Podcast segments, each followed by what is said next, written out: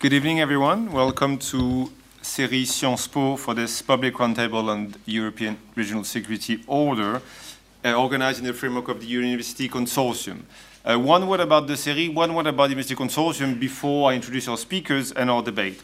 About the CERI, uh, just to mention uh, the image behind me, which is the image of our two colleagues, uh, which are currently imprisoned in, uh, in Iran. It's been more than six months since they've been in prison, and so we we think about them. We have uh, a word uh, uh, about them usually before we, we start, and so that you know the, the, what is the image uh, behind us. Um, then, as I mentioned, this, um, this event, maybe I should have started by introducing myself. My name is David Cadier, I'm a researcher at CERI, and I have the privilege of acting as the principal of the University Consortium here at Sciences Po.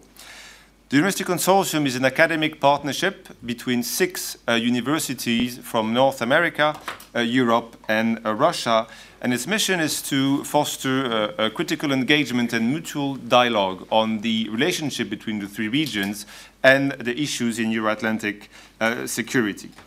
The six universities uh, are Harvard, Columbia, MGIMO, Higher School of Economics in Moscow, Oxford University, and Sciences Po.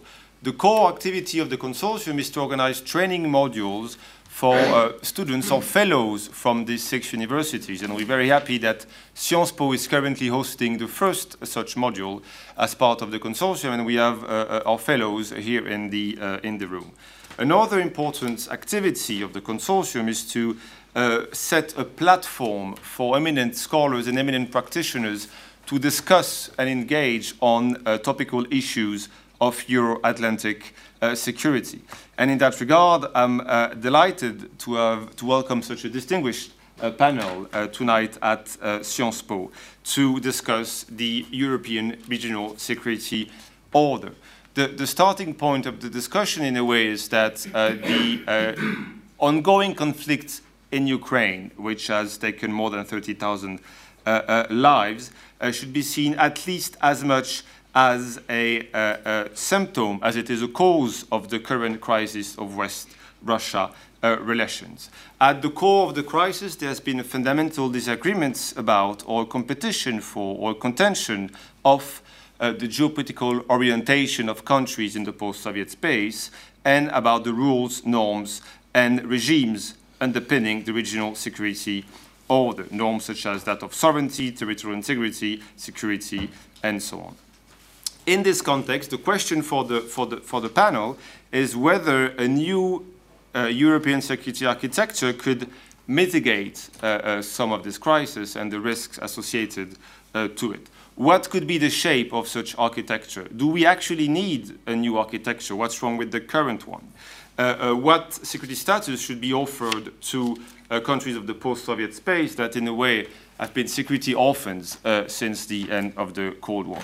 To discuss those issues, we have an outstanding uh, panel. Really happy uh, to, to welcome all of you to, to Sciences Po. First, we'll hear from uh, Dr. Samuel Charap, who's a, a, senior political scientist at the RAND Corporation in Washington and an expert on uh, Russia's foreign policy and policies in the former Soviet space.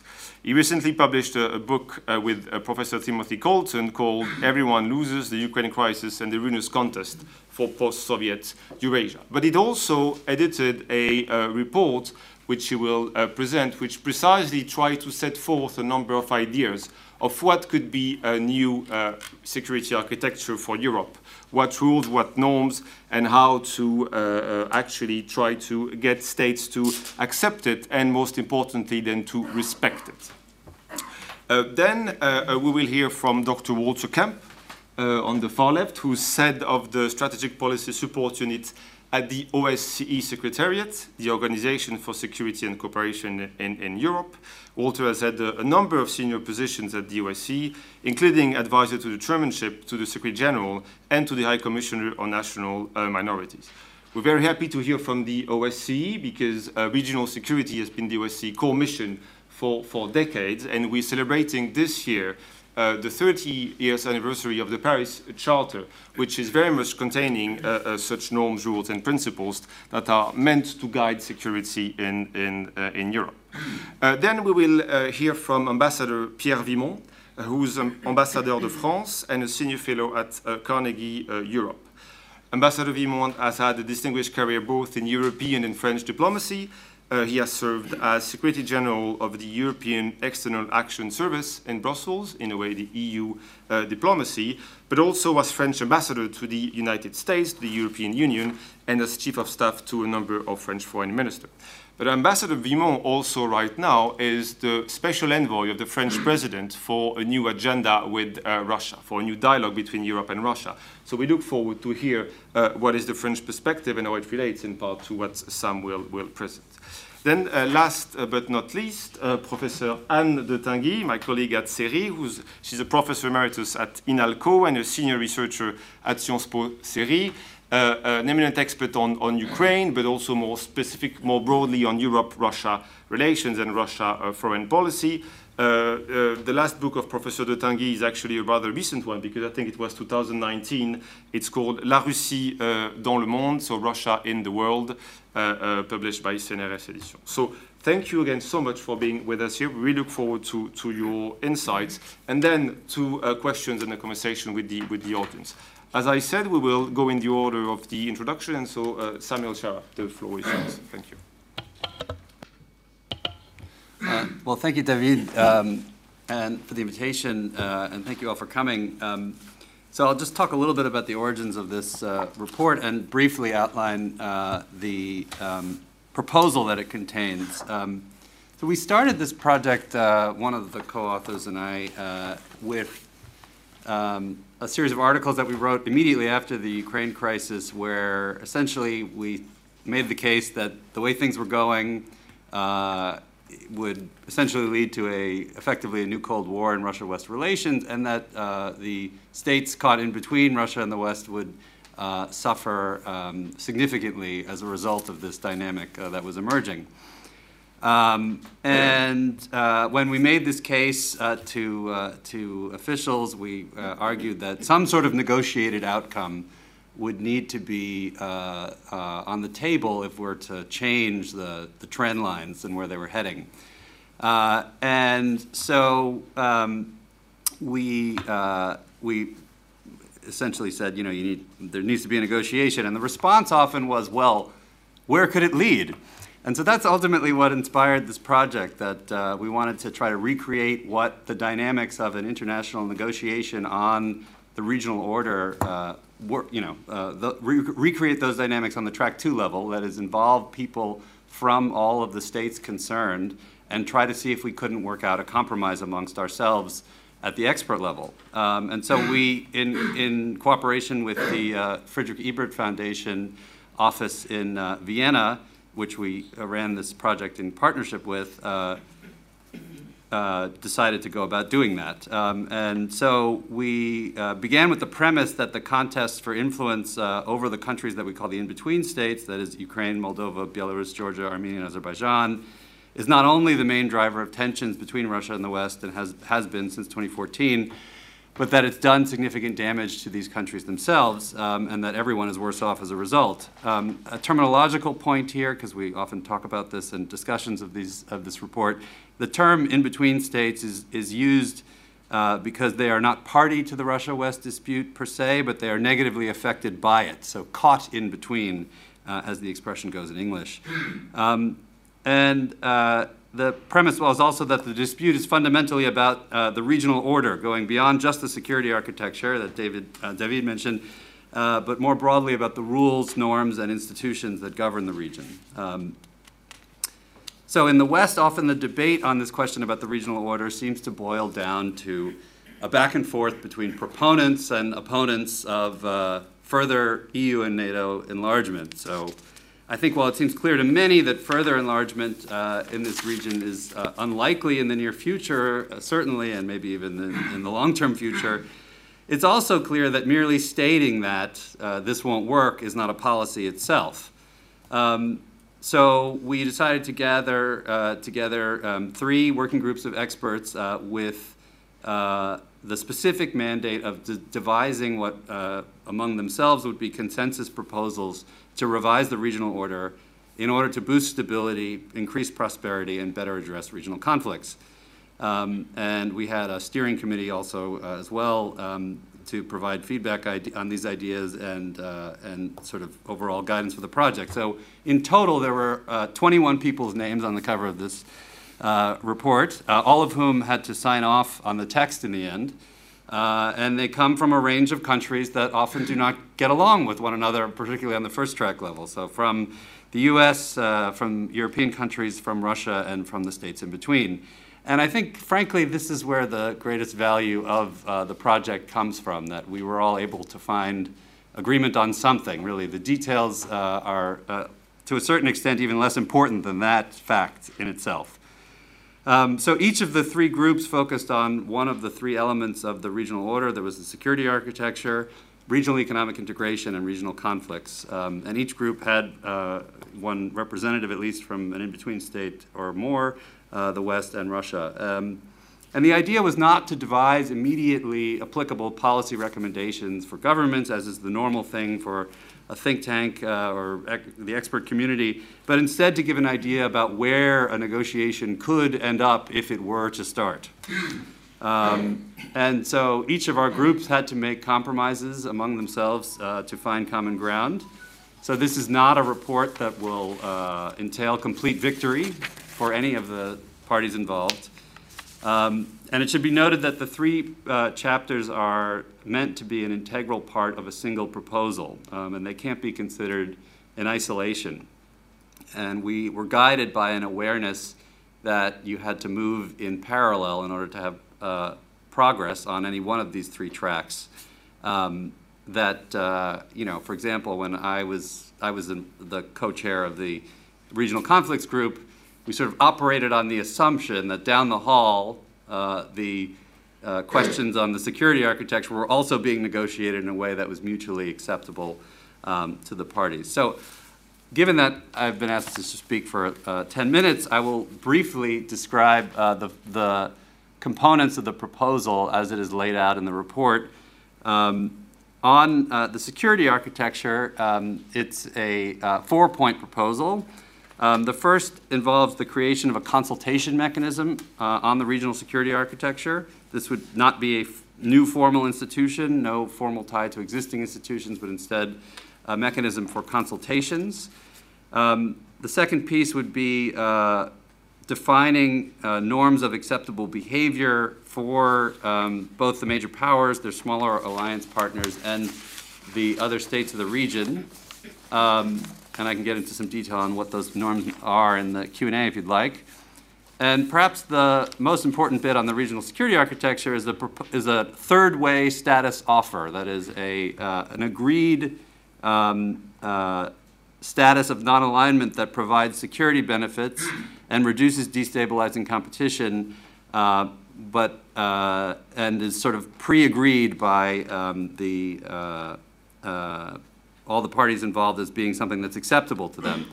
And it would entail with it a set of multilateral security guarantees and measures of military restraint um, in order to make the, uh, the secu those security guarantees seem uh, tangible. So those are the uh, four pieces of the security architecture bit. On, on economic integration, we have uh, three pieces. Uh, one, measures to facilitate multidirectional trade for the in-between states. Uh, the second being trilateral consultation mechanisms among the Eurasian Economic Union, the EU, and non-members of the two blocs. And three, again, norms of behavior for the two uh, trading blocs and how they interact with um, other parties. Finally, on regional conflicts, um, the, uh, there's a basic bargain offered that uh, in return for facilitating a normalization of the situation on the ground, the conflict-affected states would receive a strong political commitment to reinvigorate efforts to reach mutually agreed settlements. So that would involve three, three parts, more effective conflict management, uh, principles for a renewed international commitment to settlements, and uh, additional incentives provided to regional states to engage in that kind of a process. So that's a very skeleton outline, um, but I'm conscious of time, and I'm happy to get into details on any of those pieces in, in the Q&A. Now, this is not a proposal meant to completely satisfy any of the parties involved in, in this dispute. Uh, agreeing to it would, of course, um, require difficult compromises from all. Uh, but the case we make is that it would represent, if implemented, a dramatic improvement over the status quo, ending the sort of negative sum competition for the loyalty of the in-between states that we now see, and uh, ceasing the actions on the part of major powers that threaten the security and prosperity of those states, and addressing regional conflicts in a tangible way. Moreover, and perhaps most importantly, no state would be required to cross their declared red lines in order to achieve this outcome. So hopefully that means it might uh, represent a potentially politically vi a, a, viable political compromise uh, and one that could both increase stability and, in, and reduce insecurity in the region uh, and provide guardrails to the broader um, Russia-West competition uh, that is emerging. Um, and just uh, as a on a on a note about the three pieces, it's really important to think about them uh, as an integral whole. In other words, I, we don't we did not foresee the ability to make significant progress on either the regional security architecture or regional conflicts without those two processes moving in parallel. Um, and that those also the proposal is equally aimed at uh, a, uh, the uh, well, increasing security and prosperity for the in-between states themselves as it is addressing the broader Russia-West competition. Um, we also recognize in this process that the, it's not a proposal meant to be implemented in the current political environment, or at least that it's highly unlikely to be implemented in, in the current political environment. It is essentially a thought experiment, um, a description of what might be possible uh, to, uh, to achieve, perhaps under different political circumstances. Um, and it's aimed as much at fostering discussion about um, what an alternative regional order might be as it is in terms of uh, proposing something that's perfect and, uh, and cannot be debated. That's certainly not our, the view of the, the authors. Um, I think the point is that we should be debating these issues, and that's uh, what I hope to be doing with you all today. So I'll just leave it at that. Thank you very much, uh, Sam. The, the report obviously is very rich and difficult to sum up in, in such a short time, but we had provided a link uh, to the report in the, in the event invitation. But since you invite for, invite for discussion and, and debate, uh, uh it's uh, exactly what we're here for, and I now turn to Walter Kemp from a perspective from the OSCE. Thanks very much, and I'm not going to give an OSCE official position, but I do work in uh, the OSCE, and I'll give you my reflections from personal views, but with OSCE experience. Uh, it was interesting this morning to reread the Charter of Paris, sitting in Paris 30 years after it happened. And it almost reads a bit like Fukuyama's End of History. There's a, a sense that the divisions in Europe have ended. There's going to be a new era of prosperity, peace, uh, and uh, no more dividing lines in Europe. But as we know, that didn't happen. We can't go back to 1990, but I think we can still look at that document for inspiration. I won't go over why uh, things didn't turn out the way people had hoped in 1990, but I want to focus on a second date, and that was 2010, an OSCE summit in Astana, which was supposed to be the moment after the crisis in Georgia and the misunderstandings of the 1990s to kind of get Europe back on track. And what was a little bit depressing when I opened my copy of the Charter of Paris, there was a speech in there that we had drafted for the Kazakh president as the host of that summit, which looked a lot like what I want to say today. So, not a lot happened in the last 10 years, unfortunately. But what you have in there is a vision of a Euro Atlantic Eurasian security community going from Vancouver to Vladivostok, which again is supposed to be without dividing lines. In between, in 1999, there was a summit in Istanbul which contains a paragraph which I think is highly relevant today and relates closely what Sam was saying. This is from the Charter for European Security, it says each participating state has an equal right to security. We reaffirm the inherent right of each and every participating state to be free to choose or change its security arrangements, including treaties of alliance as they evolve. many countries only quote that sentence. Each state also has the right to neutrality. But then it says, each participating state will respect the rights of all others in these regards. They will not strengthen their security at the expense of the security of other states.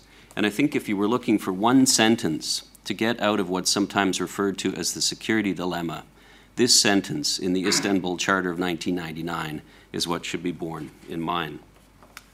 Unfortunately, that hasn't been the case, and therefore, I want to do uh, what Sam has suggested a kind of thought experiment.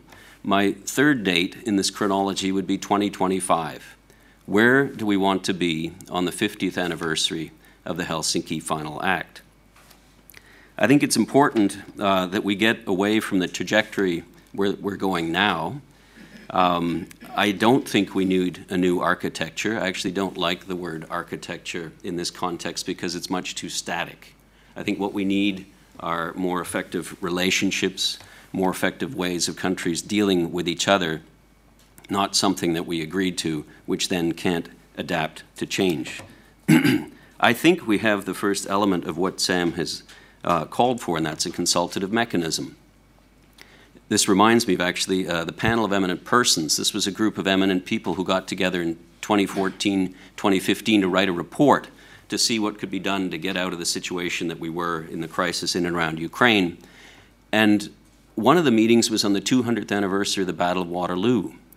And a lot of these eminent people, many of whom hadn't agreed on much up to that point, the ones who were from countries that were involved in the Congress of Vienna said, we should have a new Congress of Vienna 200 years later. And the people who weren't from countries that were in the Congress of Vienna thought this was a crazy idea. And they said, and by the way, we have a Congress of Vienna every Thursday in the Permanent Council of the OSCE. We don't need to create that again. So I would argue that we have a consultative mechanism, and that is an organization of 57 countries. It's probably the only place at the moment where Russia and the West meet on a regular basis. Sam's second point about defining norms of acceptable behavior, I would argue that we have those too. We have the principles of the Helsinki Final Act, we have the acquis of the Charter of Paris, and since the last 30 years, we've had the Vienna document on confidence and security building measures. We don't really, that document uh, would, should be updated, but it would be good to at least implement those measures to have greater predictability in relations between states. Uh, to reduce the risks of what could happen with snap exercises or incidents and accidents. So I think those uh, frameworks are there. The contentious point, I think, is the, the idea of what should be done in terms of resolving some of the frozen or not so frozen conflicts. Uh, but I would argue that some of the existing negotiation frameworks, like the 5 plus 2 formula dealing with Moldova, is as much a confidence building measure among the mediators as it is for the parties themselves. You have in there, for example, the Russian Federation, Ukraine, the EU, the United States. They managed to come up with a package of eight confidence building measures. These are some of the same parties that are fighting each other next door in Ukraine. So, if more could be done through the co chairmanship of the Minsk process, for example, in the context of the Normandy Four, I see Ambassador Morel is here. It's easier said than done. But nevertheless, those frameworks are there where, in some cases, three, if not four, members of the UN uh, Security Council are involved. So that's a lot of uh, political leadership uh, and leverage. The problem is what kind of security guarantees do you give to countries? And this is something that will clearly be an issue in the context of eastern Ukraine or in the future Transnistria. What I would argue what's badly needed is some sort of idea of where we want to go. The OSCE is supposed to be uh, a collection of states with common values. Is that still the case? Are there enough converging interests among those countries? And is there some kind of sense of common purpose or some kind of common vision for the future of where we want to be, uh, perhaps in 2025, if not earlier?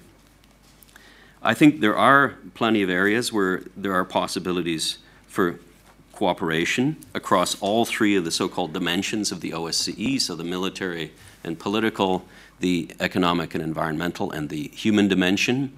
For example, uh, the impact of technology on security and human rights, I think, is something common to all 57 participating states. What to do about migration, what to do about the impact of climate change on security. And this is not to neglect all of the other things that this organization should be doing, but we certainly need to look at those types of issues.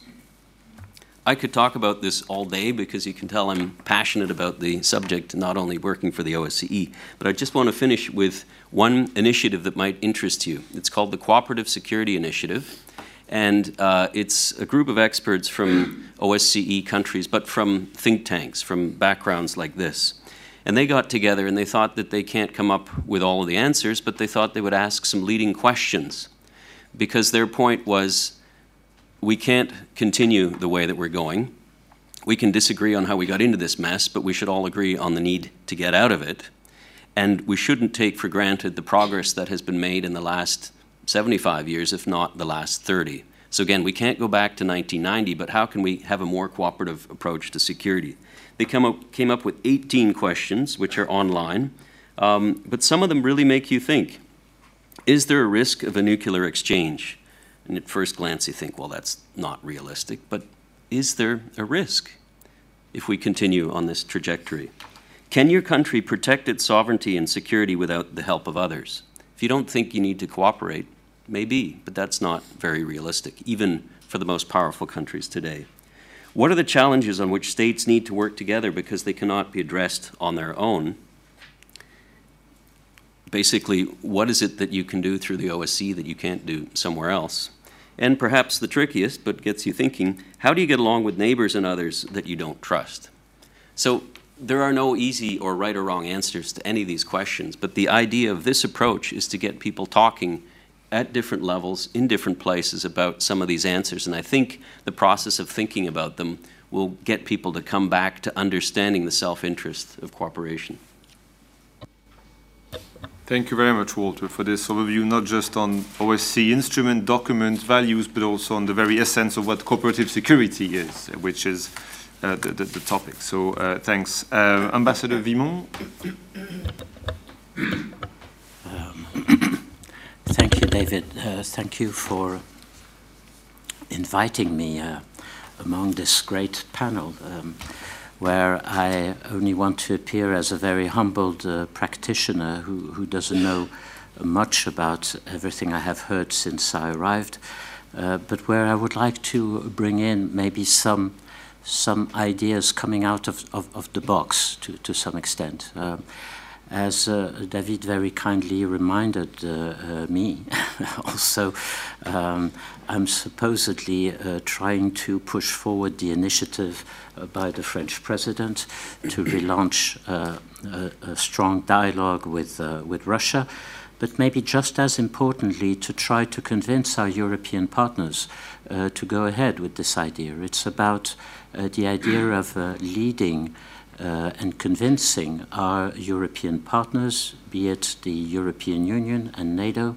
uh, to try to uh, change their mindset with regard to, to Russia. Uh, and this is uh, really uh, maybe the most tricky and complicated issue and challenge we're facing at the moment. And I would like to go back mostly on this without taking too much of your time and leaving maybe the more substantial issues for the uh, question and, and Q&A uh, session afterwards.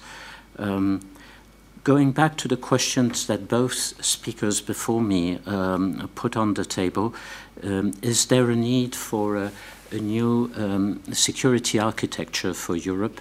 Um, and I agree that maybe the word architecture is not the right one. Maybe we should find something else. But I think what really is at the heart of this question is the idea how to bring back some stability on the European continent as we face more and more challenges and more and more difficulties and more and more confrontation as we go ahead. Um, my answer to that is a very simple yes. Of course, we need to look at this. Um, but the real question is the second one. How do we do this? And how do we move from what Walter very rightly underlined, which is that to a very large extent, we have a very huge and significant and substantial toolbox with uh, consultation mechanism, norms, principles, um, and whatever you may think of, and why, in spite of this, is it not working? And why, in spite of the OSCE being there, in spite of NATO, in spite of the European Union, which are the three main institutions in charge of that European stability order, um, why is it that it is not working at the moment? And I personally think that one of the reasons why it is not working is not only for all the very good reason uh, Samuel has been putting forward and the idea that he has brought forward for the in-between countries in the European continent, it seems to me that one of the difficulties we're facing is that we're looking at the future with the eyes of the past. And to a very large extent, when we're thinking about European security and European stability, we're back to the uh, good old uh, 80s or 90s, or even to some extent um, the 1975 OSCE um, uh, agreement and the Charter of Paris. All this is very important and we need to keep it. And um, this is a legacy on which we must build something. But the reality is that today, when we're thinking in terms of security, we have to go much more further than um, much further um, than these norms and principles that we have been facing. Let me give you two or three examples uh, at the moment. Some of the building blocks we're struggling with at the moment arms control, um, economic cooperation, people to people contact, uh, civil society, um, and then I could add uh, enlargement process for the European Union or NATO. Um, environment, climate change, uh, space, nuclear industry, so on and so forth. Um, what we're witnessing is that we're facing in each of these fields total new, totally new challenges that we were not used to. Um, arms control. What is really at the heart today of the ongoing confrontation between Russia and America at the moment is to a very large extent how do we involve China into this? And by talking about this, um, that means uh, that some of the European partners that were left aside when we were discussing arms control in the 80s, 90s, or even the New START process with President Obama, it was only about Russia and the US. Things are totally different today, and we're moving into new grounds where even our Russian partners are maybe not all that sure about how they want to deal with this, leaving it mostly to the Americans uh, to explain to us where they want to go with regard to China. Um, and therefore, this is to a very large extent a new, a new venture into which we're, a new field into which, into which we're going to step in. And I think we need to be aware of that. Uh, but think about um, the um, neighborhood policy of the European Union.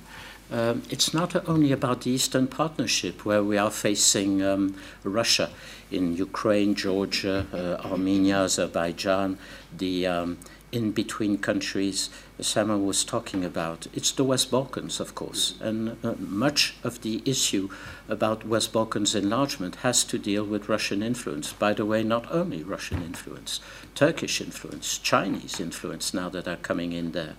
And then, if we want to go further, uh, you know, the security of Europe is also about the Middle East. It's also about Syrian crisis, and now we're witnessing Libyan crisis and everything that is happening in Africa. So, if we really want to look at the security architecture of the European Union, that means enlarging and broadening the scope of the way we have been um, uh, acting so far and trying to move forward uh, as we have done uh, in, in the past. And I think that's very important. The scope is totally different from what it was before. To a certain extent, it, the mind boggles about the difficulties that we are facing. And when we are launching this dialogue with Russia, what I find quite fascinating is that very quickly we go from the straightforward arms control discussions to something that encompasses and embodies the, um, the new North uh, Maritime Road in the Arctic uh, uh, polar circles. Um, we have to discuss the future of uh, space industry and the future of space cooperation between uh, Russia, France, and the European Union we start discussing climate change, of course.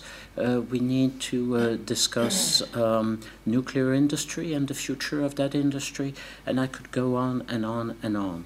And I think that if we don't have the courage to bring all this also into the discussion, then we miss something. And then we find ourselves, when we are discussing one particular issue, uh, that, you know, instability creeps in through the other issues, and therefore we all the times are finding ourselves somewhat destabilized and unsettled by the lack of a comprehensive approach or a comprehensive um, vision of where we're going on.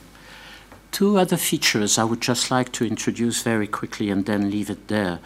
Um, the second one, I think, has a lot to do not only with an enlarged scope, but with also a different mindset, a different way of looking at our uh, partnership uh, with uh, the different partners in, in, in the European um, continent and, of course, uh, Russia. Um, a lot of our European partners that have had some reservation, to say the least, about the French initiative, um, if not straightforward skepticism or straightforward condemnation, is that for them, the whole start of any dialogue with Russia should start with some sort of blame game. Um, and the admission by our Russian partners uh, that uh, some people have, uh, some nations, namely Russia, have done it, have done the wrong thing, the wrong thing, and others are in the right, uh, in the right chair. Um, I think personally that even if we can all agree on who is to blame for what has happened in Crimea and um, eastern Ukraine, to go for that kind of blame game will lead us nowhere. Um, and I think this is why we need to go back to some extent to precisely the kind of Helsinki spirit that was there in the 1970s, even if, as I was saying before, we need to adapt it to the new realities of today.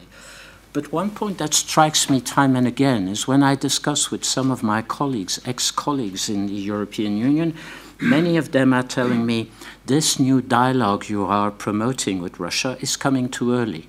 Uh, because after all, Ukraine, the Ukraine crisis was 2014. We're five years away from the Crimea annexation and the intervention in, in Donbass and Luhansk. And it's too early to start discussing something new uh, with Russia. And I always remind them that the Ostpolitik started one year after the uh, Soviet intervention in Prague, uh, at a time when uh, Leonid Brezhnev was talking about limited sovereignty, uh, which was really hard to accept for all of us. And that did not prevent the then German Chancellor, Willy Brandt, and then all the European partners to move ahead and to try to go ahead with this. Of course, the context was different. Uh, it was the Cold War, and many things were, uh, I mean, a lot of things were quite different from today. But still, there was this idea that we had to um, find a new mindset and a new way of moving forward with some ambition, some courage, a little bit of gambling spirit also in order to go ahead and to try to change the reality that we were facing. And sometimes I fear that we are missing this kind of uh, new mindset without which we will never be able to rebuild some kind of confidence between ourselves. The last point I wanted to uh, underline is the one related to the kind of um, pragmatic approach we need to, uh, to put forward um, it's not by trying to set up immediately a sort of new architecture coming right out of the box it's not by doing that that we will proceed very quickly. Um, uh, on the contrary, uh, the risk is that on both sides, with regard to Russia or with regard to some of our European partners, we will immediately face confrontation, division, and a strong resistance. I think it is really um, by moving step by step, trying to find the enablers, the enablers that will help us to move forward, that we can build blocks uh, and blocks on which slowly uh, can emerge a new, uh, a new, a new process. Um, in other words, and I would uh, insist on that, uh, the confidence building approach, um, the um, um, how could I, uh, the confidence building approach, what some Russian observers or think tankers talk about soft law. Um, these seem to me to be the best way to move forward rather than bringing immediately um, some sort of new institution, new framework uh, that would create more criticism than anything else. Um, so, to put it in a nutshell, this is more or less how uh, the French government intends to move ahead um, with uh, its initiative. In full recognition of the difficulties that lie ahead, in full recognition of uh, uh the need not to be naive, uh, to have our eyes wide open, but still admitting also that we need to talk and that um, uh, foreign policy with regard to, to uh, Russia entirely based upon sanctions, as it is mostly the case today, uh, does not fit uh, the many challenges that we're facing at the moment. Thank you so much, Ambassador Vimont, for this compelling call to go back to the Helsinki spirit, but look at the world as it is today and as it will be. Uh, I'm turning now to Professor Anne de Tinguy. Um, thank you. Uh, so first of all, I want to congratulate Samuel Charap and uh, all the authors of this uh, excellent and uh, very useful report. Uh, yes, the current situation is quite grim, as you said, and a proposal that could bring back stability, as Ambassador Vimont just told us, on the European continent are, are welcome. So the report is welcome. Thank you. Um, I fully agree with uh, some of the point. I will say a few ones. Uh, I, I have a disagreement uh, and I have uh, a lot of questions to, to, to ask you. Um, first of all, I fully agree with you on a, a, few points you mentioned that are you or the report mentioned. Uh, the need uh, of a mechanism for regular consultation with the Russian Federation, a dialogue involving the EU, the Russian Federation, and the in-between countries. I don't like very much this word of uh, this terminology of in-between countries, but it's as a, I, I, couldn't find uh, another one. So, so and it's the same for you. Uh, yes, uh, we need to talk, uh, and uh, yes, I agree with you that at the moment one of the core sources of tension is a lack of uh, discussion among the EU, the US, and the, the Russian Federation. Um, I fully agree also with you on the need of new or renewed confidence, confidence and security building measures. Uh, to reduce the risk of armed conflict and improve the security situation on the ground. Uh, I fully agree on the necessity to adopt pain reduction measures, uh, which are steps to reduce human suffering associated with the EU conflicts. Uh, I fully agree also on the need to work on a possible status of uh, neutrality this is one of the central, not one of, it is the central and most interesting point of the report. Uh, and uh, your analysis of the, of the meaning of non-aligned states and third way statuses is comprehensive and uh, really uh, stimulating. Um, so, so I, I, fully agree with a lot of things. I have one major disagreement. Um, Russia and the West appear in the report uh, on the same level, in, in the same category. I fully disagree with this uh, assessment. I understand that we need uh, compromises, but, and, but at the same time, uh, uh, it's not a reason to, to say and to write a wrong thing. This is not, this is not a way to go on, to go ahead. Alors, what do, what do you do? I fully disagree when you say that uh, the EU does seek and the, Russia, the EU and the Russian Federation uh, seek geopolitical domination in this area. No, the EU does not seek geopolitical domination in this area. The EU did not and does not threaten the security and prosperity uh, of the in-between states. Uh, and uh, among the proposal of the reports, uh, you mentioned the report mentions negotiation of NATO member states and Russia on mutual reductions of the scale of military presence and activities in and near conflict zones. But the presence, the military presence of the, uh, the NATO members and Russia are not of the same nature. So, so uh, all this kind of thing, I, I, fully disagree, and I don't think it is a progress to, to go ahead. Um, alors, uh, as I told you, I have a, a, lot, of, uh, a lot of questions. Do you think that there is now currently a window of uh, opportunity? And uh, if so, which one? Why? Uh, does the election of uh, President Zelensky really create a new situation?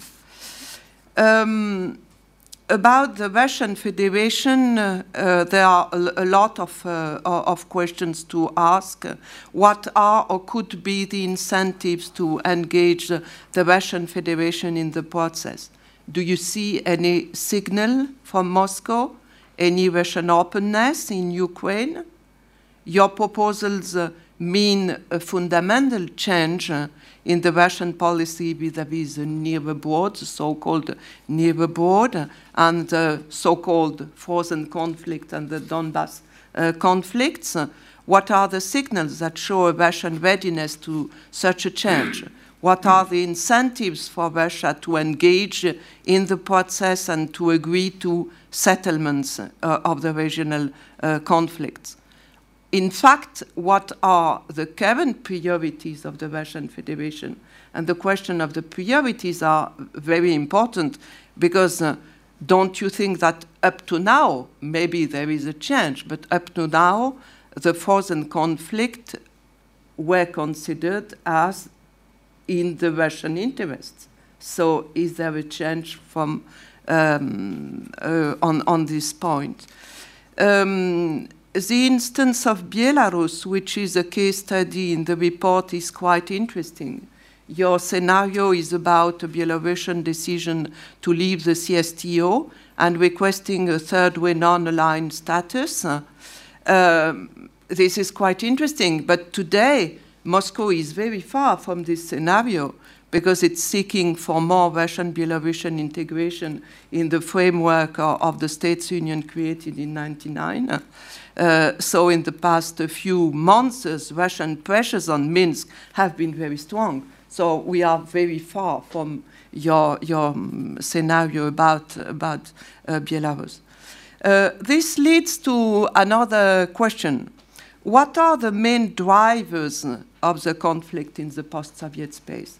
If we don't understand what are the main drivers of the conflict, how can we really hope to go out of this conflict, to settle uh, the, these conflicts? Um, are they the relationship between Russia and the West, or the relationship between Russia and Ukraine or Georgia or Moldova, and so on? Don't you think the Russian perception of the Ukrainian sovereignty of the implications for the Russian Federation of a European modern Ukraine is, is also, I don't know, a major driver of the conflict. Uh, this is also important because this means that the links between regional conflicts, uh, security architecture, and economic integration are quite important, but maybe not the central point of the of the, the, the scenario of the, the, of our efforts. This leads to another question: uh, How do we start the process? Do we need first a reassessment of the relationship between Russia and the West, or a reassessment of the relationship between Russia and its neighbors of the post-Soviet space? About Ukraine, I am wondering whether um, a neutrality, a non-aligned status, can be attractive for Ukraine. Ukraine has already, as it is written in the report, a complicated history with non-alignment. In the 94 Budapest Memorandum, there was an implicit assumption of uh, non-alignment, and during the Yanukovych period from 2010 to 2014, uh, Ukraine had already a non-bloc status, and, uh, and the result, uh, we know what it is. This leads, uh, alors, uh, there is also the, the Crimea issue. It's not in the report.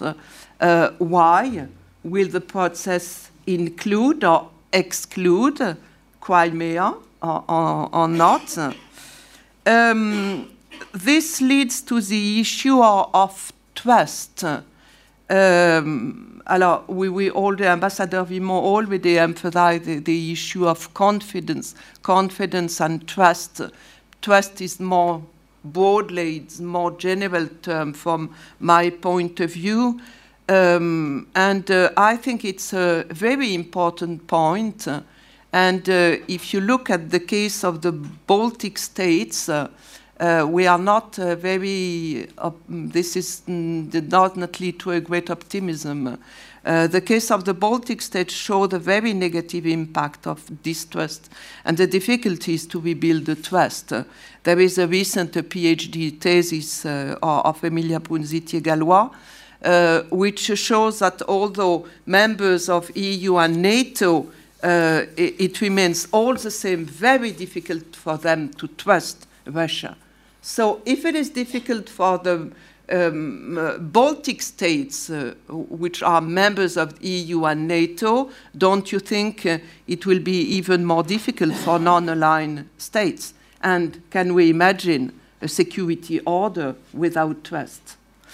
Um, about Moscow and uh, the implications of uh, President Macron's uh, policy, um, from the Russian point of view, Macron's policy could be twofold.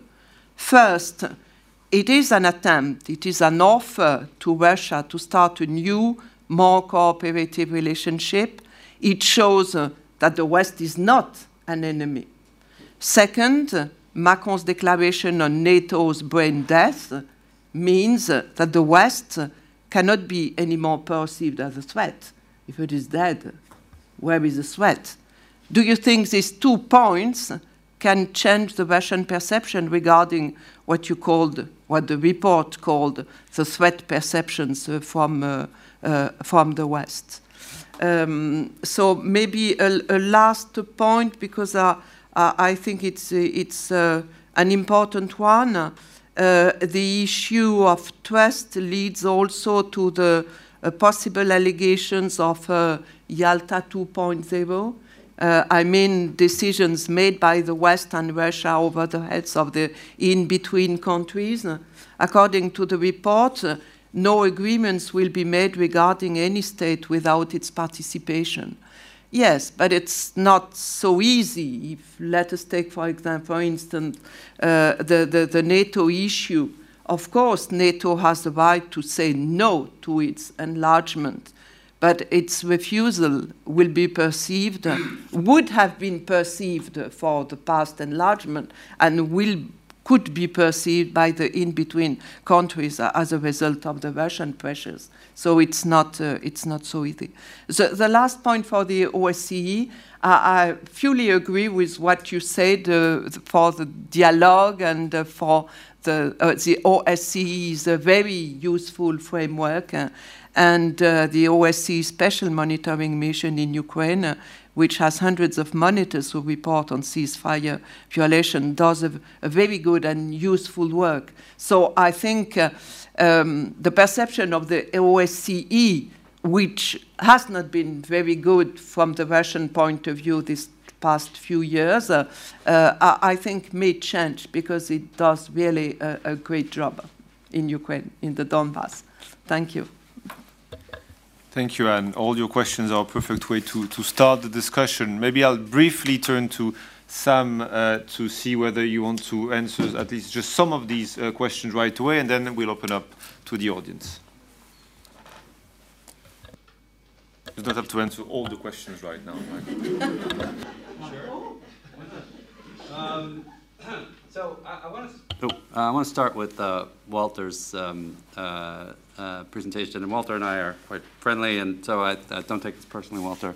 Um, but I, I, because I hear this argument a lot that you know, we have the OSCE already, we have the Helsinki Final Act already, we have the Charter of Paris already. So why isn't that you know, what more do we need? And you know, there is. Uh, I think this is has, I don't think Walter intends it this way, but some people uh, use this talking point as essentially an excuse for inaction. So we don't have to do anything because all the institutions we have there are uh, perfectly fine already. And if only uh, certain countries, read Russia, would comply with the uh, existing agreements, then everything would be great. Um, the, the issue I have with that argument is that if those institutions and norms were enough, we wouldn't be where we are today, right? I mean, the very fact that we are where we are today is a, is a sign that the, uh, that the current arrangements are not adequate. If they were adequate, we would not be where we are today. Um, and to point to principles and say uh, that, you know, if only uh, they would just comply is, is a sort of a, from often used as an excuse not to engage. Uh, I would also say that we do not, in the report, uh, say that the OSCE, the OSCE should be replaced or diminished in its role.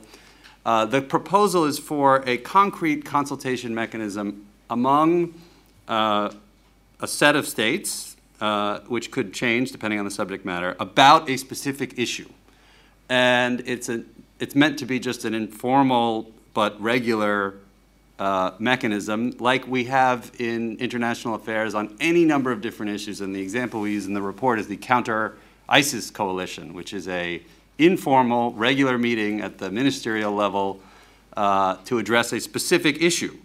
Um, and so there should be no uh, challenge to other institutions from such a regular cons consultative mechanism. But the point is that in the OSCE context, where every decision has to be done by consensus among 57 states, you have this inverse relationship between inclusivity and effectiveness, which we've seen uh, manifest itself um, in recent years.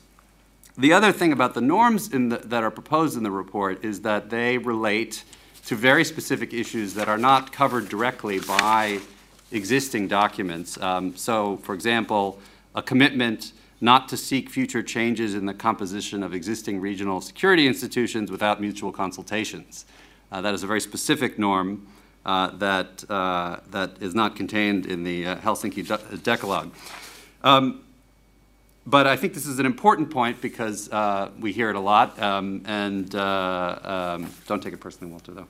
I, lo I love the OSCE. I, I, hope, I wish it well, and I think it would be just fine, if, even if this proposal were to be implemented, and I see no signs of that happening anytime soon. So, um, uh, thank you for these uh, fascinating questions. Uh, really, right on the mark. Um, I, I, would start with your disagreements, and here it's important to differentiate this document from my views or the views of any of the individual authors. Um, I think I would, on your three points about uh, the EU's objectives, maybe that was poorly phrased, um, or the sort of equation of Russian and NATO troop presence, uh, or maybe sometimes putting Russia and the West on the same level. this was, uh, because Russian authors had to sign off on it, we tried to come up with formulations that uh, would be acceptable to them while not being inaccurate, even if they're not fully accurate. Um, but this was, this text is uh, diplomatically uh, constructed for a reason, right? I mean, uh, I think if you ask my personal views, they would be different. But you know, I had to agree with uh, a Russian colleague on the text,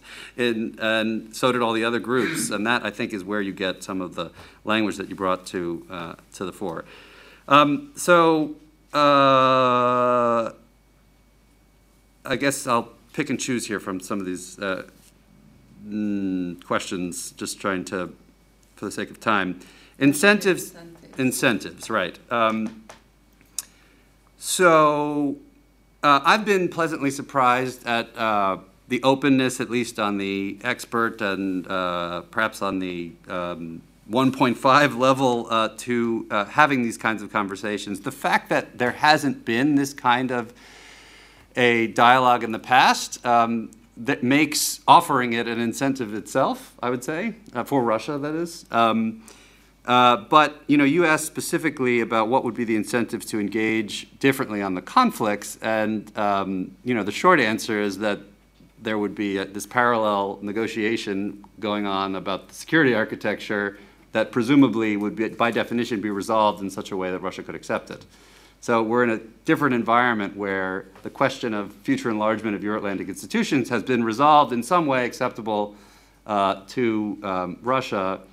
I think that has a fundamentally changes Russian incentives vis-a-vis the conflict, and that's sort of the premise that we were working on. Um, uh, I think the question about uh, Ukraine accepting, so Crimea, back to this very, let's start with that. Um, uh, there is a footnote on that question, um, uh, and this again gets to the, the process of writing this document. Um, you'll notice that there isn't a list of regional conflicts. Uh, and uh, that was deliberate because if we were to list them, our Ukrainian participant would uh, insisted that we have Crimea on that list. And if Crimea were on that list, the Russian participant wouldn't sign it. So, you know, we, th therefore we have no list. Uh, and uh, there were different views about whether uh, you would need to address Crimea in this context. And this is one of the issues where we couldn't find consensus. And we noted the differences of views on this subject, at least in a footnote in the introduction. Um, on the question of will Ukraine accept uh, this, I mean, under current circumstances, I don't think we see that uh, as being likely. However, um, uh, first of all, what I would say is that in a previous iteration of this project, we did some polling where if you if you offer third options to countries in the region, uh, that is not the binary choices of either NATO or alignment with Russia or either your European Union membership or Eurasian Economic Union membership, but instead a third option of uh, equally close relations with both, you see surprisingly large numbers in favor of that. Um, in Ukraine, it was a plurality, not a majority. Um, but nonetheless, uh, um, at least on the public opinion level, there's there's some basis to to to think that over the you know, assuming that the war comes to an end in some way, shape, or form, uh, there might be some basis for that. On this question of trust, um, I think it's an important point here because uh, you know I, I don't think we have any reason to trust Russia in this context, uh, nor would, if this proposal were to be implemented, would that necessarily uh, entail uh, needing trust. Uh, trust is something uh, that you gain through um, practical experience, uh, and we wouldn't need a negotiation if we trusted each other. Um, so I think the, the idea of a negotiated security order is only necessary if there is a lack of trust. Um, otherwise, we wouldn't have that requirement. Uh, so I think that's important to note. Um, at least that was the approach we took. Finally, um, this question about uh, it, it, being seen, if NATO ha has the right to say no, but if it does so, it will be seen as a, doing so as a result of Russian pressure. So uh, the nifty thing about the proposal on security architecture that, uh, that the authors of that chapter came up with is that NATO doesn't have to say, no, we're not going to enlarge. It says instead, here's another offer that we have. That other one is still an option if you'd like to pursue it, but here's this other uh, third way status. Um, but getting back to your, uh, your point, I think we have to recognize the paradox of that uh, statement. I think you're right, but that's essentially saying that we have to pursue a policy, regardless of whether it's in our interest or not, just because Russia doesn't like it. Um, and uh, that's put us in a paradox where basically Russia does have control of our policy. It's just in a, in a paradoxical way. By opposing it, we can't change it. Uh, by Russia's opposition, that is. Um, so, you know, I think uh, uh, it, there are some uh, paradoxes that emerge when, when thinking about which entities have the right to make their own decisions. You know, NATO members do as well. I'll leave it at that. But thank you all for the very interesting. Thank you, Sam. I suggest we uh, turn to the audience, but the other panel speaker can react to some of what has been said. I would uh, suggest we collect questions. If you could just introduce yourself before asking a question or a comment disguised as a question. Thank you. Is it working? Uh, my name is Dmitry Dimurin. I'm counsel in the Russian embassy in France. So I thought just a kind of uh, response from the other side, from the Iron Curtain. Uh, so actually, I, I, a lot of thoughts crossed my mind, and especially after the statement of Madame de Tinguy. And maybe not, not to waste time, I will just, it will be par hasard. Uh, but, but a few comments. For the, uh, the last we mentioned about trust. Of course, uh, there is a question of trust. But when you are talking, can you trust uh, Russia? You should also think uh, from the Russian side. Can we trust uh, West? Because it was West who bombed Yugoslavia, it was West who bombed Libya, it was West who uh, intervened uh, and uh, a few years ago bombed Syria. So there were many, and then it was Western countries who were, um, supported the independence of Kosovo. And now people who supported independence of Kosovo do not support people's choice of Crimea.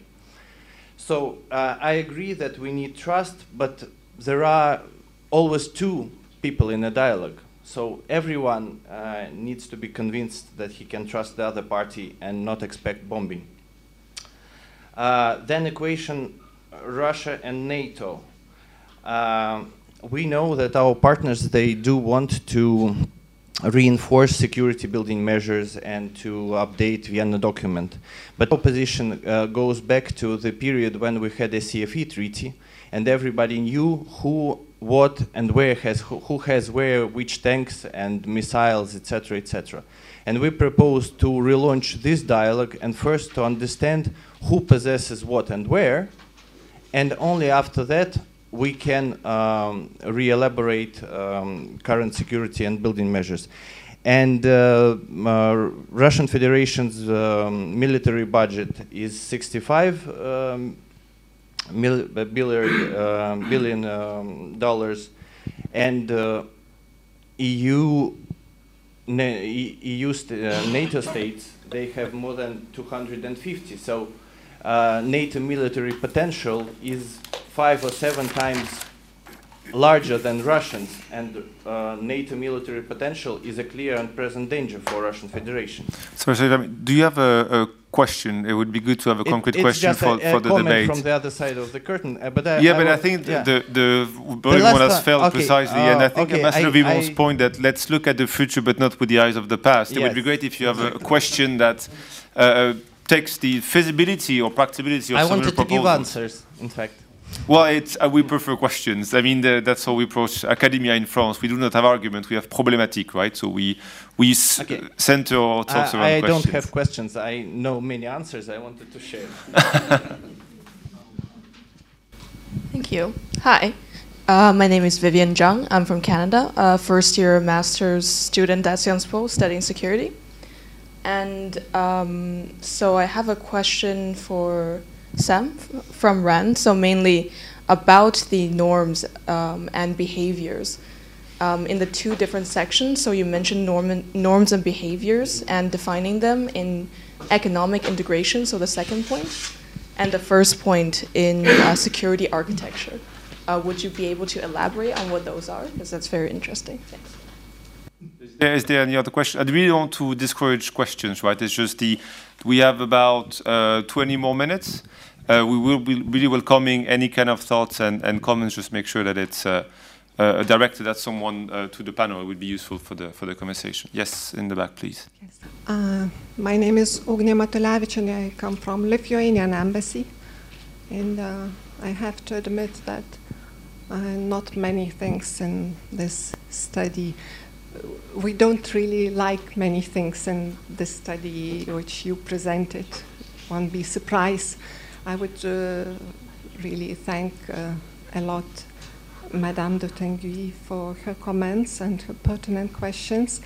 And uh, as I understand, you presented the study as a certain thought experiment, a utopia of a kind. Uh, but I would think that utopias uh, should, utopia based on compromise, as you have admitted, but uh, we should really watch out uh, what we are compromising and uh, when we are putting on the same uh, equal basis the, the values, the rules, uh, institutions, and norms, and the, the values of uh, Putin's Russia and European Union, it's uh, really hard to, for us to accept this equation. And if, uh, if yeah, we also don't uh, like the term countries in between, as we would probably be considered, we could have been considered in between as well pretty recently. Uh, so I'll also ask you what is the, the question, why, please. why, why did you avoid the, the term Eastern Partnership countries, for example? Why, why did you avoid that term and that uh, did, did you want to discredit this Eastern Partnership policy? What, what was the, the, intention of that? Also, I wanted to ask uh, Ambassador Vimont, if I may. He mentioned that uh, foreign policy based on sanctions doesn't fit the challenges we are facing. Should we accept that as a signal of, from France's government that uh, sanctions policy will be revised, uh, that it's changing its, its view on the sanctions towards Russia? Thank you. Let me go back to the panel. Maybe we'll go the other way uh, of where we started. So, Anne, do you have any comments or reactions? Or not for now? no, okay. no. Thank you. Il y a une Then, autre question là, David, en fait. yeah, but let's we'll we'll take it afterwards. Yeah, thank you. Uh, then, Ambassador Vimont, there was a question for you. Yes, absolutely. And uh, that's an easy question to answer. because no, um, France is uh, very much committed to the sanctions policy. But our point, and we have said so, we are committed to sanctions, we're committed to the five principles of 2016 with the European Union. We're committing to all the statements that have been made by the European Union since 2014. We have been at the forefront of that battle and remain committed to all this. But as you do remember, I'm sure we have always been talking about uh, a policy towards Russia where we, would be walking on our two feet. There would be uh, the stick on one side, and that would be the carrot on the other side. I never liked that that way of doing things. So I would rather say we have sanctions on one side, but we wanted to have dialogue on the other side. And the point made by France is that the Europeans have been very much committed to the sanctions side, but they have done very little on the dialogue side. And if you look at the five principles, there were, in fact, one or two points when we were discussing about the need for dialogue, and very little has been done because we have never been able to agree among ourselves about that, what that would mean. Um, and even we've come to the point where some countries, I'm not talking about France in that case, some of our European partners have been saying we would have maybe to go deeper and think more about what we want to do in the field of uh, having also some sort of dialogue with Russia. Because look, one of the points we're facing today is that everywhere where we're looking at um, our neighborhood policy, and you very rightly so underline that fact that in this report there is very little about Eastern Partnership. In fact, I don't even think it is mentioned once or twice when I was having the same debate with Jeremy Shapiro, who is one of the um, writers of that report, I underlined that to him. I was quite surprised that everything we're talking about in the in between countries is precisely the substance of the Eastern Partnership from the European Union, which maybe tells a lot about how the European Union has become somewhat irrelevant now in this debate about the in between countries. And we need to reflect about this. And this is a point I'm putting to you uh, as to everybody else in the European Union. How come then, when we have a group like the RAND Corporation making a whole very interesting report on, on this whole issue, it doesn't mention Eastern Partnership as if this policy was totally irrelevant today. Um, but um, my point, and this is what I was saying earlier on, is that everywhere where you discuss the neighborhood of Europe, uh, the European Union, you face the Russian challenge in West Balkans, in Ukraine, in Georgia, in Armenia, in Syria, in Libya, in Africa, in Central Africa nowadays. So how do you face that challenge? If you only go for sanctions, you go nowhere. Um, you have to do more than that. You have to keep the sanctions, but you have to start thinking how can I be more active, more proactive, more agile as the European Union in order to have a real full fledged foreign policy that makes the European Union once again a relevant actor. Otherwise, we will just disappear. We will get out of the screen. Um, and this is where I think we need altogether to think a little bit more about how to face this challenge and how to be more efficient and effective in our way of responding to these many challenges. Thank you. Walter? If I can just pick up on this point. There's not a lot of dialogue between NATO and Russia or between uh, the EU and Russia, but within the OSCE, since December 2016, there's been something called the Structured Dialogue it's an interstate process. It's not very public, but it's been going on now for more than three years. So this is a place where if countries are committed to having this kind of dialogue, that uh, possibility exists. I also wanted to reinforce Sam's point in answer to Anne's question. Can you imagine a security order without trust? I think uh, you need a sec- security order precisely where there isn't trust. And the example was used of the late 1960s, early 1970s, the process preceding the Helsinki Final Act. Or go back to the 1950s, the uh, European uh, Coal and Steel Union. This was precisely to create trust, and I think that's uh, the type of thing we should be aiming for. And uh, on Sam's point about how if we have the OSCE and it's uh, so wonderful, why isn't it working? I would say that we have a toolbox, but you also need carpenters, and there has to be greater uh, political engagement to use the tools that are there, as well as the, the fora, like I've described, this structured dialogue process. Thanks. Um, so on the question of uh, the norms, so the the in in the security architecture part of the proposal, um, norms governing behavior. That's the, that, that was the term we used. Uh, there are uh, two primary ones. The first is um, to try to find consensus among the permanent participants in the regional security consultations um, before making changes to the regional security architecture. So that, that would be Russia, the EU, and the US. Um, so that is, uh, you don't uh, seek future changes in the composition of existing regional security institutions without mutual consultation. Um, and uh, the related norm uh, would be for those states that voluntarily uh, adopt the third way status to commit to consult with the permanent participants of this regional security cons- cons- consultative mechanism if uh, it chooses to change um, security arrangements in the future. In terms of the uh, economic side, um, there are three norms proposed. The first is uh, each bloc accepting the legitimacy of the other in its current composition. So, a political commitment not to poach the other uh, side's members or encourage exits uh, or undermine its unity. Um, you know, in my view, uh, if I were speaking for myself personally, I would say one side is more guilty of that than the other, but nonetheless, uh, this is not about one person's view. This is the co- compromise we were able to come to. Um, second, that the EU and the Eurasian Economic Union should commit to consulting on future significant changes to the uh, trade and economic arrangements in the region. Um, and third, that uh, both uh, trading bloc should recommit to respecting uh, the in-between states' current economic integration choices, not to induce them to choose one or another bloc or exit their current arrangements uh, if they do reach uh, mutually acceptable arrangements for um, uh, multi-directional trade and uh, agree to consult through this trilateral the related trilateral mechanism.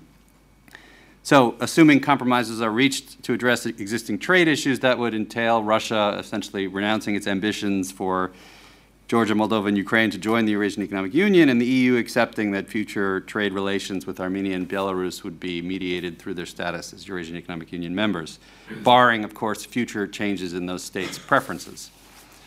Um, this is uh, uh, not a utopia by any means um, that, that, uh, that, is, that, that would result from all of this, um, but it would be better than the status quo. I think that's the case that we're making. Um, not that this resolves all problems by any means. Uh, and the word compromise here is used not in the sense of compromising one's morals or principles, but compromise as in a negotiated solution. Um, so uh, the, the answer to the question about why not using the uh, your Eastern Partnership term uh, and the question about uh, accepting the equation of things that are morally, perhaps uh, uh from uh, the questioner's perspective, uh, not equivalent, gets back to the nature of the project. Essentially, you know, particularly on this question of moral equivalency, if, if it were easy to ask a Russian participant in a project like this to sign up for self-condemnation, uh, of everything bad that Russia has done, then uh, it wouldn't have required um, the effort. So we did not focus on um, uh, assigning blame for past sins because we weren't going to find agreement on that. And we wanted to focus on how we moved forward. Um, and so, just as we weren't going to impose uh, the European Union's uh, terminology on our Russian counterparts. They weren't particularly happy about that either. Um, but I, I, would say that uh, on, on, Ambassador Vimont's uh, point about the EU, um, well, the Eastern Partnership, I would argue, doesn't really, uh, maybe in name it's not there, but the focus on the DCFTAs in the economic integration chapter, and the DCFTAs being the core of the association agreements, which are really the fundamental building block of the, the Eastern Partnership, uh, it is certainly there, even if not invoked in, in name. Um, but when dividing up the challenge of uh, the regional order on three dimensions economic integration, regional security architecture, and uh, regional conflicts the question of the role of the EU as an institution, besides being uh, in the security architecture proposal a permanent member of this uh, proposed uh, consultative structure, um, it sort of slips through the cracks in a way. Uh, it doesn't fit neatly into one of these three uh, boxes, and I think that is one of the weaknesses of the proposals that it doesn't. They don't really address head on. Um, well, the EU is mostly considered in the economic integration context and not more broadly because it was hard to see um, uh, because it, it we just didn't find the right way of uh, working it in, so to speak. Um, but the e Eurasian, uh, sorry, the Eastern Partnership is certainly there, if not in name, then uh, in substance. And the EU is certainly one of the three permanent members of this proposed um, regional consultative mechanism. So. Thank you, Sam. A last round of question, uh, Mr. Grachev. Well, uh, coming from a veteran of the Cold War uh, times, I'm certainly subject to the suspicion to uh, regard the current situation with the eyes of the past. Yet, a couple of questions. First, about carrots. That means incentives. Uh, well, we uh, can imagine more or less what have been the incentives both for the uh, uh, uh, Helsinki conference and process, uh, well, naturally, and above all, the danger of the nuclear conflict. Uh, the theme for the Paris Charter initiated by Gorbachev because the incentive was certainly to avoid the isolation of uh, the Soviet uh, Union at that time and to catch up with the backwardness of, uh, of his country. Now, for the incentives of today, do you believe that the sanctions uh, are uh, to be qualified as a stick enough, strong, or enough powerful to serve as a part of uh, this equation of the incentives? And do you think that the, just the proposal or the suggestion of a dialogue is a carrot enough attractive for Russia to, uh, well, start changing uh, uh, attitude towards, uh, well, uh, the great project of the renewal or of the building of the new architecture? Uh, second question, East-West uh, relationship, discussion, debate, uh, uh, dialogue. Don't we neglect in uh, this reflection of today and again, aren't we too much looking into the past? when we disregard at least two important elements, uh, from my point of view, that have added to the formula of East-West uh, communication. First, on the eastern side, I mean Russian side, you have another partner that have appeared on the horizon, China. So it's no more as simple as to uh, black and white as it has been in the well, 30, 40, 50 years ago, when the whole dialogue and the whole uh, logic and idea of uh, give and take uh, uh reciprocity was reduced to the relationship between, uh, between Soviet Union and United States and uh, West in a more general sense. So that for the East.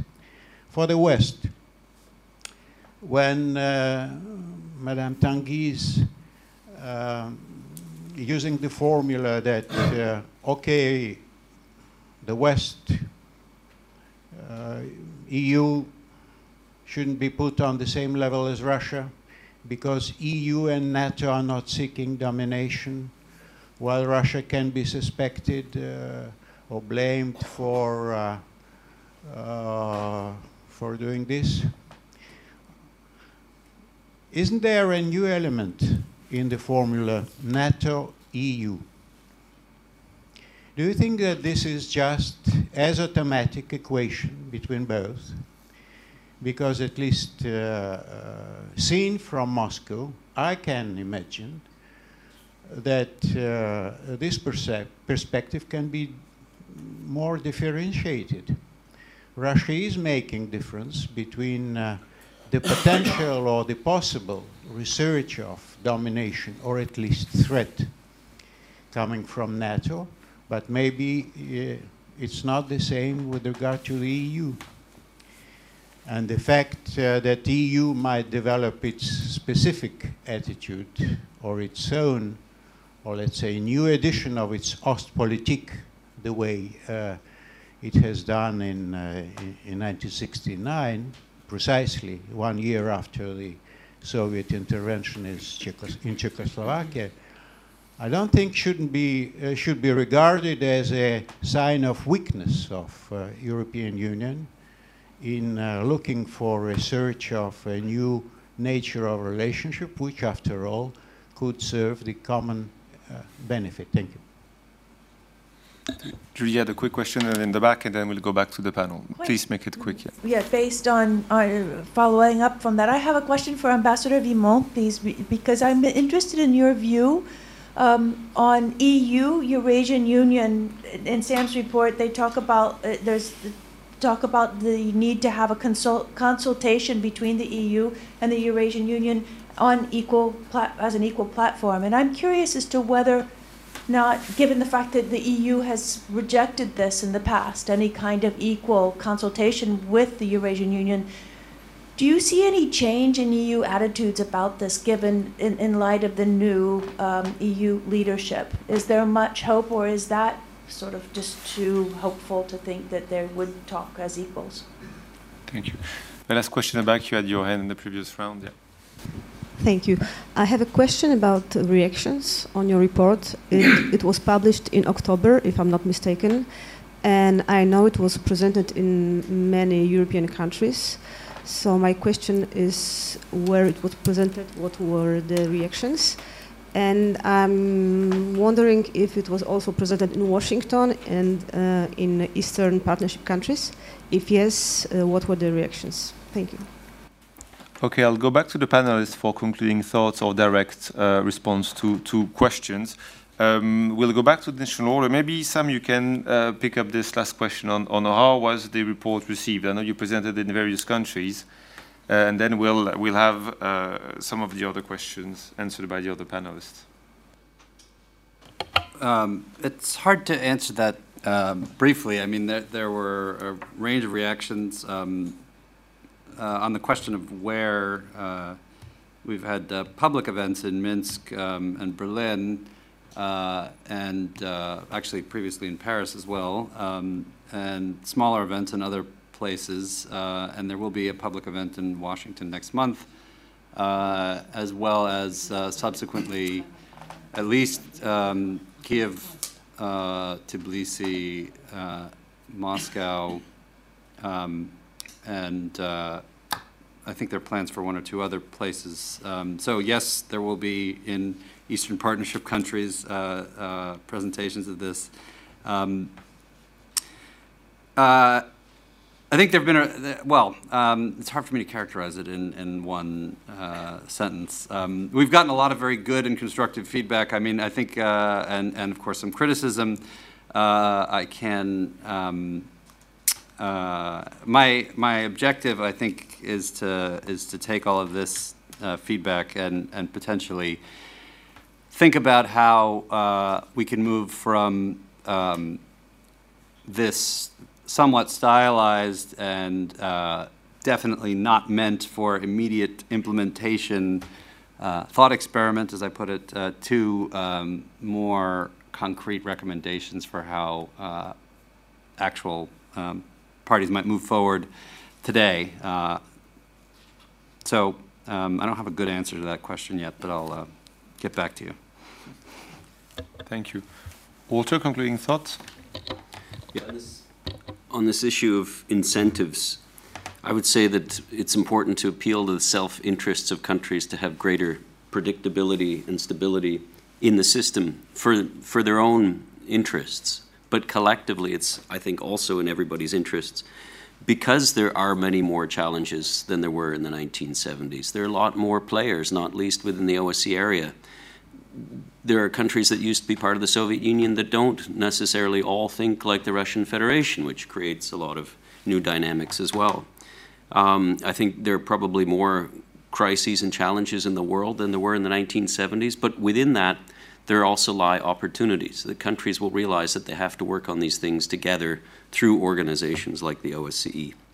And my final point would be that we need to move towards this far-sighted reciprocity for mutual benefit and get away from this short-term tit-for-tat, uh, usually harmful approach. Thank you very much. Ambassador Vimont, may you want to pick up the uh, Eastern Union, Partnership Eurasian Union Yes, um, but maybe just add one comment to what um, Sam was just Sam was just saying a few minutes ago. I, I, can tell him that this report has not gone unnoticed in um, in, in many uh, European Union members, uh, because when I'm discussing with them, they all come back to your report and ask for my my own comments. So I want to reassure you, it uh, it has been read and got a lot of uh, uh, attention. On the um, Eurasian uh, Economic Union, um, there will be other attempts at, at this. because this has been a very striking example of what I would call the uh, deep state in the European Union. You remember that at some point at the beginning of his uh, tenure, uh, Jean Claude Juncker tried to uh, relaunch um, a, a, a, sort of partnership or consultation. And the, um, uh, the uh, inline services of the departments of the European Commission said no way. Um, we just refuse to recognize that body as a, as a possible partner. Uh, so I, I don't know where they stand today and how the new leadership in the European Union in Brussels will, will move along. Um, but it will certainly be one of the issues uh, that will be back uh, in the forefront in the um, in uh, in um, in the months um, ahead. Just to add maybe one point about another question that was put on, on, on sanctions and initiative and incentives. The real point I would put to you with regard to sanctions, um, re-emphasizing once again um, that France supports the current sanctions policy, is that time and again we have gone, and let's be honest today, one of the few tools we are practicing with regard to uh, crisis management at the moment are sanctions, um, be it Iran, being Libya, Lebanon, Syria, Russia, uh, whatever, Venezuela. We go to sanctions. That's more or less the one instrument, exclusive instrument of the European Union. And the whole issue, leaving aside Russia for one second, is how efficient is that instrument today? And I think it's a question that has been raised time and again among European minister, foreign ministers. I remember at the time Hubert Védrine in 1997 was putting that question. It's all very well to go into sanctions. How do we get out of it? Um, um, and this is a point we raise, we find ourselves time and again. So that's the kind of issue we have to, um, to ask ourselves at, at some point.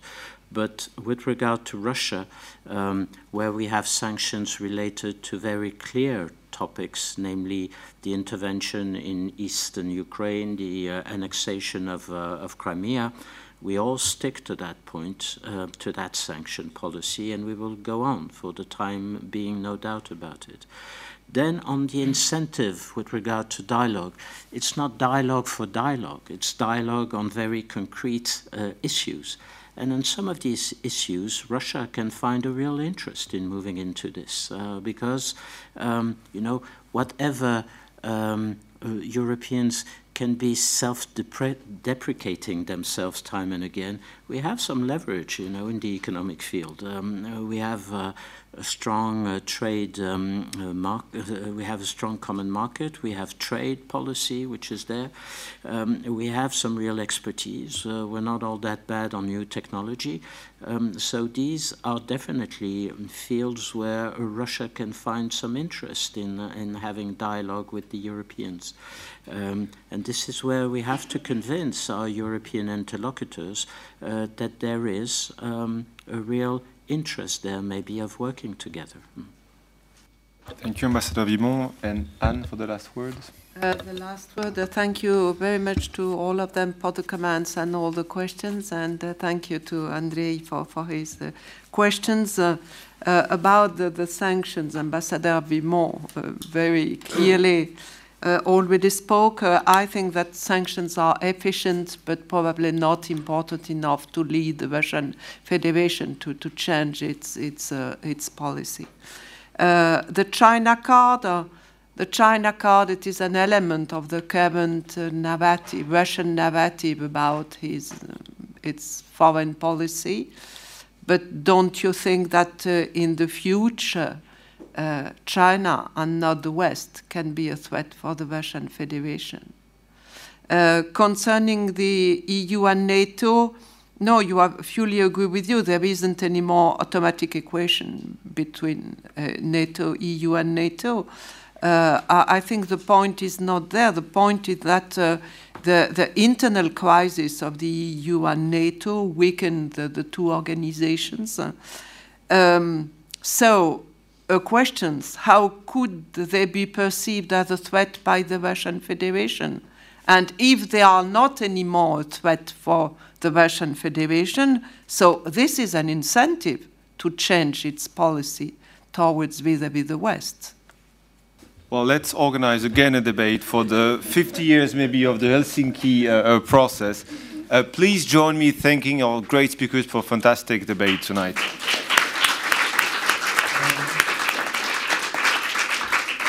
Thanks to University Consortium and its parent sponsor, Carnegie Corporation of New York. We'll have another debate on the conflict in Ukraine next Thursday.